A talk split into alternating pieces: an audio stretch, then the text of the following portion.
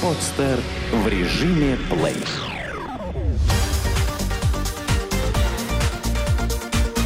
Банк.ру. Информационный дайджест. Почему растут долги россиян? Пока банкиры радуются очередному кредитному буму и росту прибылей, россияне все глубже утопают в долгах. Задолженность по кредитным картам выросла за прошлый год в 4 раза. Доля граждан, допускавших по кредитам просрочки свыше 90 дней, уже превысила 15% от общего числа заемщиков физлиц. Россияне взваливают на себя неподъемную кредитную ношу. По данным Национального бюро кредитных историй, доля граждан, у которых на руках больше пяти действующих кредитов, за один год выросла с 4,8% до 8,5%. При этом доходы граждан практически не изменились и вряд ли, как отмечают эксперты, вырастут в будущем.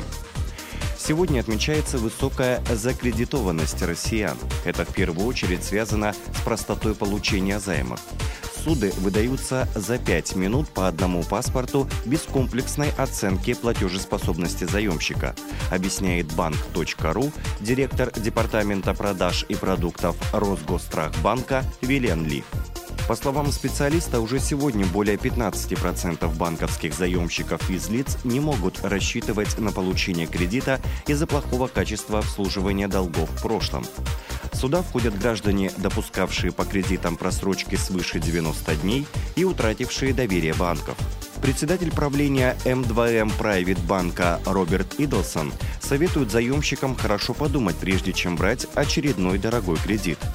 Бурного экономического роста в ближайшие годы ни в мире, ни в России не предвидится. На этом фоне высокие темпы роста потребительского кредитования в России, конечно, вызывают тревогу. Уровень невозвратов в потребительском кредитовании будет расти, и темпы его роста, скорее всего, будут замедляться, прогнозирует специалист. Свои неутешительные выводы эксперты строят прежде всего на слабой статистике. Как известно, темпы экономического роста России замедлились в 2012 году до 3,5%. Для развивающейся экономики это очень мало. Например, до кризиса 2008 года экономика страны в среднем прибавляла по 6-7% в год. Плюс ко всему страна имеет плохой инвестиционный климат – Миллиардер Джордж Сорос даже назвал Россию страной с разваливающейся экономикой. Западные инвестбанки советуют воздерживаться от вложений в акции российских компаний. И все это на фоне постоянного оттока капитала. Последний раз приток денег в страну был зафиксирован по итогам 2007 года. При таком раскладе говорить о возможном росте денежных доходов граждан явно преждевременно – а если так, то непонятно, как россияне, набравшие несколько кредитов, будут расплачиваться по своим долгам.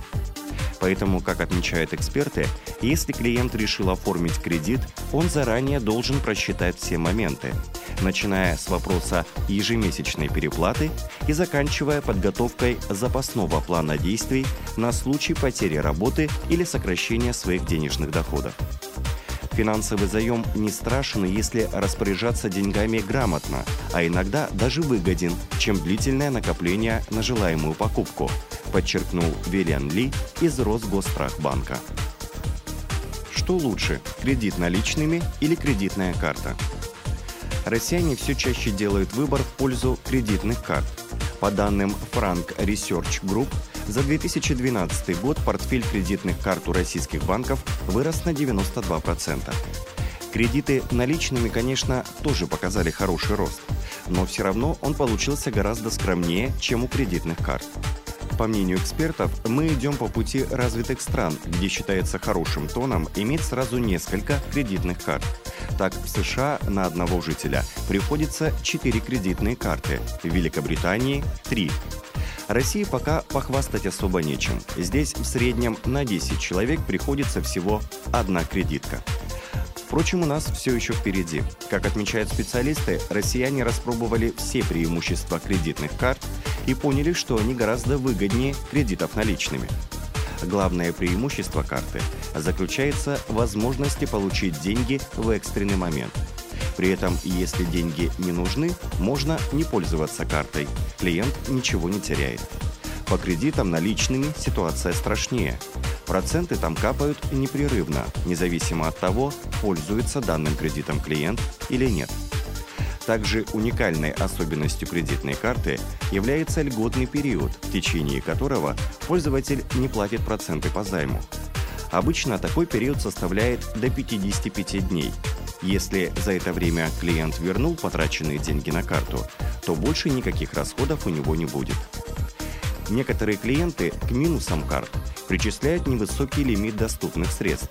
Однако, во-первых, каждый клиент может обратиться в банк с заявлением об увеличении лимита, а во-вторых, сейчас банки, желая привлечь больше клиентов, все чаще предлагают карты с высоким. Какую зарплату надо иметь, чтобы получить ипотеку?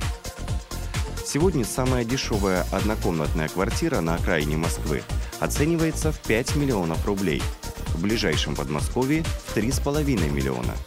Собрать такую сумму не каждому под силу. Остается одна надежда – ипотека. Банк.ру провел исследование и выяснил, сколько нужно зарабатывать, чтобы получить ипотечный кредит и без проблем его выплатить. Процентная ставка по ипотеке колеблется в диапазоне от 12 до 14,5% годовых. Минимальный первоначальный взнос составляет около 10% от стоимости квартиры. Итак, если квартира стоит 5 миллионов рублей, то первоначальный взнос составит 500 тысяч. При ипотечном кредите, оформленном на 10 лет, ежемесячный платеж будет составлять около 70 тысяч рублей. Если срок ипотеки увеличить до 20 лет, то ежемесячный платеж уменьшится на 12 тысяч рублей и составит около 58 тысяч. По банковским правилам на обслуживание кредитного долга должно уходить не более 60% семейного дохода. Следовательно, для того, чтобы оформить ипотечный кредит на 10 лет, доход должен составлять около 116 тысяч рублей, если на 20 лет – 97 тысяч. Если в семье два супруга, то в первом случае каждый должен получать около 58 тысяч рублей, во втором случае около 50 тысяч. Для того, чтобы оформить ипотеку на квартиру в Подмосковье стоимостью 3,5 миллиона рублей, семья должна иметь доход в размере 68-83 тысяч рублей в месяц. Зарплату в 97-116 тысяч рублей в Москве получают финансовые менеджеры, главные бухгалтеры, руководители среднего звена, программисты, менеджеры по продажам в крупных компаниях, работники, заработная плата которых зависит от объема выполненной работы. Например, строители, специализирующиеся на ремонте квартир, сборщики дорогой мебели и тому подобное. Зарплату в 50-60 тысяч рублей получают специалисты финансовой сферы, начальники отделов, аналитики.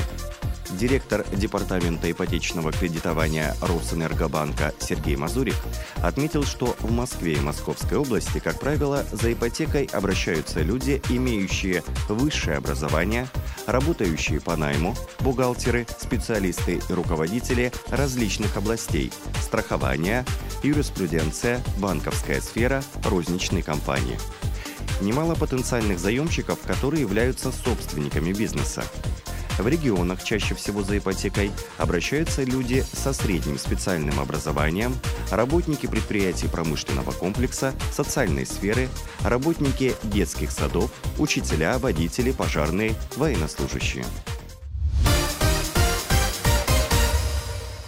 Сделано на podster.ru Скачать другие выпуски подкаста вы можете на podster.ru